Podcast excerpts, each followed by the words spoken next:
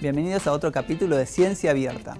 En esta oportunidad vamos a hablar con Marcela Espineto, especialista en psicología clínica para trastornos de ansiedad y profesora adjunta de la carrera de psicología de la Universidad Austral. Con ella vamos a hablar de la psicoterapia y el rol que ella ha tenido en la pandemia.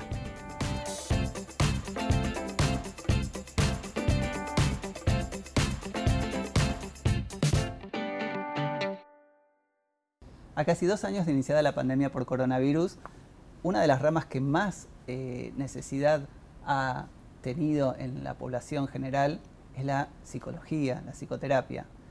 Hoy estamos en una entrevista exclusiva de la Universidad Austral con Marcela Espineto. Bienvenida. Muchas gracias. Que nos va a hablar un poco de este tema y del área que ella mejor domina, que es la psicología cognitiva conductual. Sí, exacto. Yo me dedico específicamente a tratamientos focales, a tratamientos de ansiedad, por ejemplo. Dentro de los padeceres que tienen que ver con la ansiedad está la fobia, el pánico, el estrés postraumático, ¿sí? Y la terapia cognitivo-conductual justamente es un tratamiento que trabaja con el paciente para la superación de problemas concretos, ¿sí? Por ejemplo, una fobia volar, por ejemplo, la superación este, de un estrés postraumático por la muerte de un ser querido. Trabaja específicamente con la manera de pensar las situaciones del paciente y la manera de actuar sobre esas situaciones del paciente. ¿sí? Trabaja focalmente, ¿por qué? Porque el terapeuta, cuando trabaja con un paciente que padece, por ejemplo, de obsesiones, va a darle indicaciones y herramientas sobre cómo empezar a desandar el camino de la disfuncionalidad y de la patología y no son tratamientos convencionales basados en introspección y esclarecimiento, ¿sí? basados en vengo a hablar sobre mi vida de manera abierta y no pautada. ¿sí? Entonces, el tratamiento de, de agenda tiene que ver con que el paciente semana a semana va trabajando con las herramientas que el terapeuta le va dando para poder ir, digamos, desarmando el camino y poder quitarse de encima todo el padecer y el trastorno ¿sí? de ansiedad. Un trastorno específico. Exactamente. Por ejemplo, digamos, este, un paciente con un trastorno obsesivo compulsivo con obsesiones relacionadas con la limpieza y compulsiones asociadas. ¿sí? Por ejemplo, un paciente que tiene miedo a enfermarse, a contaminarse, hoy en día con lo de la pandemia tan en boga de un patógeno, de un agente patógeno, ¿sí? Y que, digamos, este, en su manera de actuar y de pensar esa situación, se lava profusamente las manos hasta lacerarlas, por ejemplo, y que viene a consulta para tratar de sobrellevar, digamos, esa situación que implica un nivel de sufrimiento y de funcionalidad gigante. Claro. Y esto se ha visto exacerbado más en estos tiempos de pandemia, como, como has nombrado. Claramente. Fíjate que en los trabajos de, investigación que van saliendo hablan de cifras que son espeluznantes, entre un 15 y un 30% de severidad en los casos de trastorno de ansiedad. Esto es un paciente que sufría, por decirlo de alguna manera, de manera leve, pasó a sufrir de manera moderada. Un paciente que sufría de manera moderada pasó a sufrir de manera severa. Imagínate un paciente que ya de por sí temía la contaminación, ¿sí? de manera, si querés, exagerada o irracional, que ya de por sí pasaba horas en una ducha o ya de por sí se lavaba las manos no solo con jabón, sino con productos abrasivos. Y empezó a escuchar que había un agente viral con carga letal, o sea que con una de las cosas más importantes, que la vida o la muerte, la salud y la enfermedad, digamos, que podía entrar desde en un producto que se hacía traer este, desde el supermercado o digamos en las suelas del zapato o en la tela de una camisa, si era porosa, si no era porosa, por dónde podía ingresar. Entonces, ese paciente que ya de por sí tenía un nivel de sufrimiento gigante y que ya venía pasito a paso en un tratamiento, digamos, intentando desandar ese camino, queda replegado en la casa, su fantasía más terrible, en un punto él cree que se hacía realidad, ya los medios, digamos, sobreinformaban, bien informaban o desinformaban, digamos, y empezó a ser una situación de un nivel de sufrimiento por el repliegue gigante. Cuanto más uno se repliega, más se observa. Si se observa para bien, genial. Si se observa para mal, hay un nivel de disfunción en relación a la cognición, a la manera de pensarse a sí mismo, ¿sí? Y por ende a la manera de actuar. Y antes de la pandemia me interesaba esto que vos nombrabas, eh, el, eh, el, problema eh, conductual propio, ¿no? cuando uno toma, si es que uno toma conciencia, ¿no? De que tiene un problema, una obsesión, que está teniendo una conducta, digamos, impropia o alterada. Mira, hay tres pilares que son importantes. Uno es el nivel de sufrimiento, otro es el nivel de parálisis, otros son los seres queridos que están al lado nuestro. ¿sí? Nosotros, suponete que, digamos, este, yo tengo un trastorno de pánico, ¿sí? Empiezo a observar el latido de mi corazón, que seguramente es igual al tuyo, pero empiezo a decir, ay, late más rápido, hoy late más fuerte, y empiezo a, mirar mi respiración. Che, estoy respirando bien, estoy respirando mal, y empiezo a chequear con vos, digamos. Vos me ves que estoy respirando un poco raro, digamos, a vos también te hace ruido el corazón, por las dudas, no voy a ir al partido de tenis, de, de paso me cuido, me quedo tranquilo y demás. Entonces, ¿qué empieza a pasar? Yo el tenis lo disfruto, empiezo a sufrir, ¿sí? Por no ir al tenis. ¿Qué empieza a pasar? Digamos, mi pareja se empieza a dar cuenta que yo estoy más rígido, medio, menos permeable de lo que se llama un alternativismo constructivo, una manera diferente de pensar los hechos que no me haga padecer como loca. ¿Sí? Yo no puedo empezar a pensar que mi corazón late así y en otros momentos late de otra manera, que mi circuito respiratorio nunca puede estar estable, yo soy una persona con vida con un cuerpo con vida. ¿Sí? Entonces, esos tres pilares, digamos, me van dando cuenta o mis seres queridos me empiezan a dar cuenta de que hay algo en mi vida que no está funcionando bien, que yo estoy sufriendo y que mi nivel de parálisis se incrementó. ¿Cuál fue el rol de la psicoterapia eh, en las manifestaciones de ansiedad durante la pandemia? Sí. Podemos separar al rol del terapeuta en las personas que no manifestaban problemas y estaban bien y en aquellas personas que ya padecían un trastorno de ansiedad. ¿sí? Tomemos las personas que no padecían ningún tipo de trastorno de ansiedad, ¿sí? Otros trastornos cualquiera, pero ningún trastorno de ansiedad. Alguno como del montón de la gente en relación al sufrir o al no sufrir. Empezaron a pasar dos cosas muy importantes, ¿sí? Uno, el repliegue estimular, ¿sí? La gente quedó encerrada entre cuatro paredes y en su casa.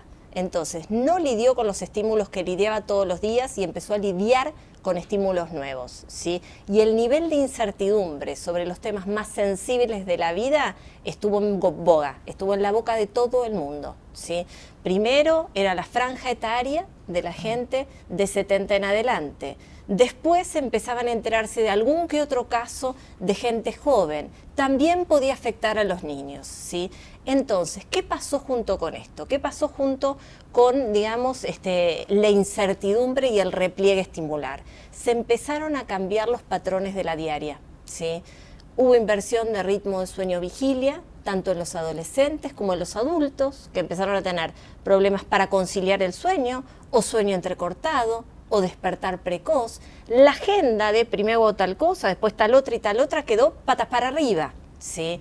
Los patrones vitales, la alimentación, la actividad física, el dormir, como decías. La recreativa, ir al cine, al teatro. Digamos, claramente. La actividad física, que, eh, la recreación, ¿con qué nos conecta? Nos conecta con el plano estimular, voy al cine, saco la entrada, hablo con uno, me fijo qué asiento me toca, voy trabajando a nivel cognitivo, a nivel social y de esparcimiento. Bueno, eso ya no está. Todo anulado. No está.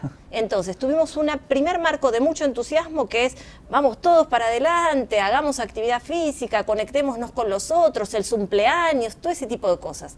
Después el tiempo empezó a ser más externo y más extenso, ¿sí? Entonces los pacientes empezaron a decir, bueno, los pacientes, la población en general, mira el lapsus, digamos, empezaron a decir, bueno, hasta acá yo tenía mi marco establecido para aguantar. ¿Qué empezó a pasar? Personas que empezaron a dormir diferentes, empezaron a tener manifestaciones corporales muy propias del mal dormir, pero ahora uno se observaba más. ¿sí? ¿Es el mal dormir? ¿Es el cansancio o es uno de los síntomas de COVID?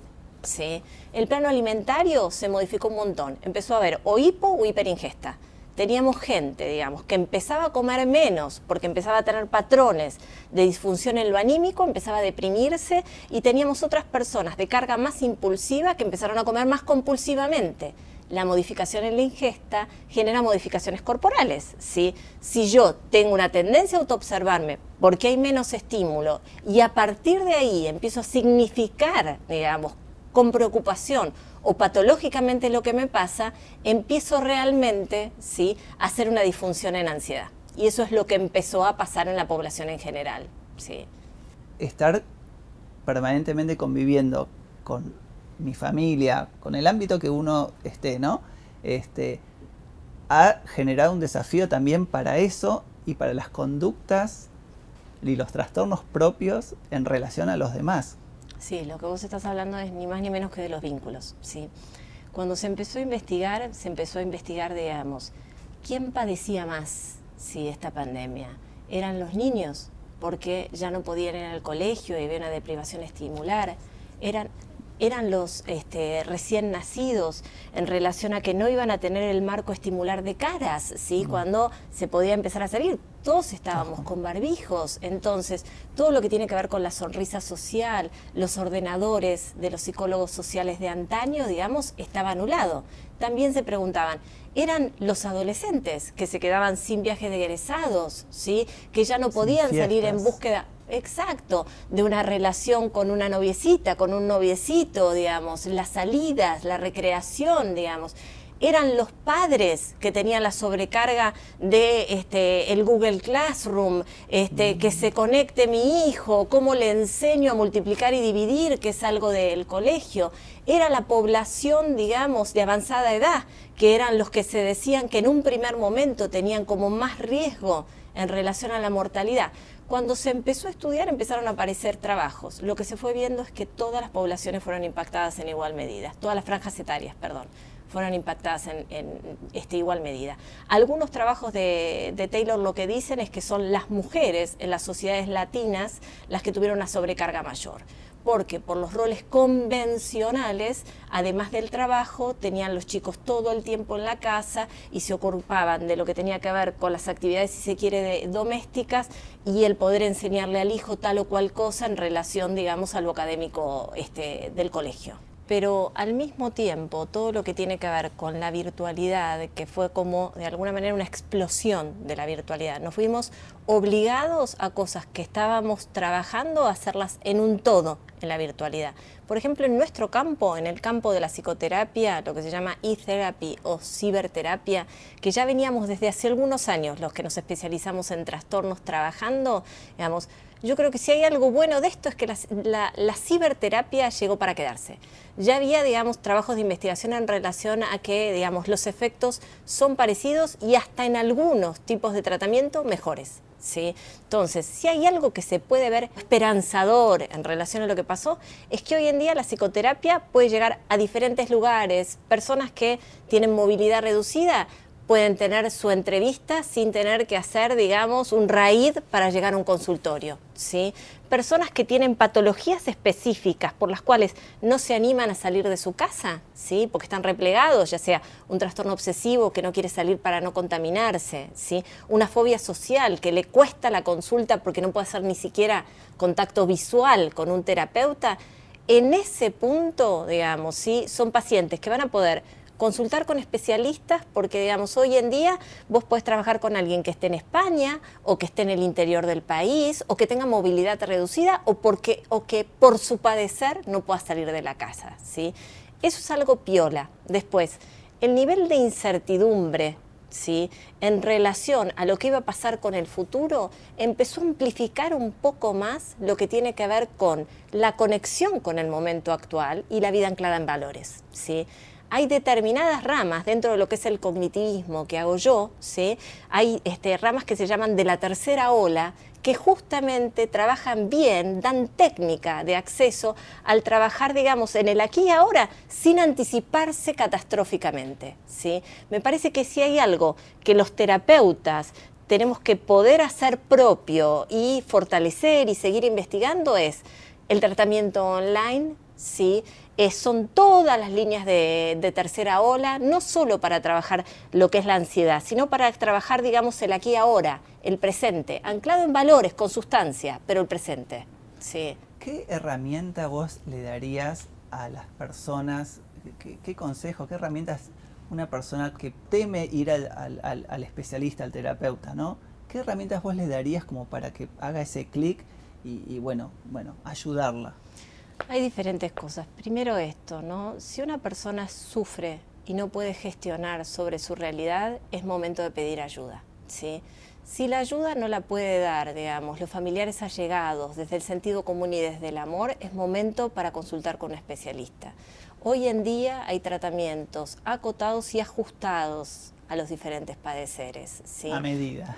Y sí, se, se habla de tratamiento, digamos, de protocolo. Hoy en día uno sabe que un paciente padeciendo de obsesiones o temores este, relacionados con la violencia, con la sexualidad, con la limpieza, con la simetría, digamos, va a verse más beneficiado con un tratamiento que se llama con exposición y prevención de respuesta Hoy en día uno sabe que un paciente con pánico, ¿sí? que está todo el tiempo chequeando cómo respira, su corazón, digamos, ¿sí? y midiendo su nivel de, cansancio, se va a ver beneficiado con un tratamiento de exposición a esos síntomas, poco a poco, en un contexto de aprendizaje de qué técnicas poner para ir manejando cada una de esas cosas. ¿sí?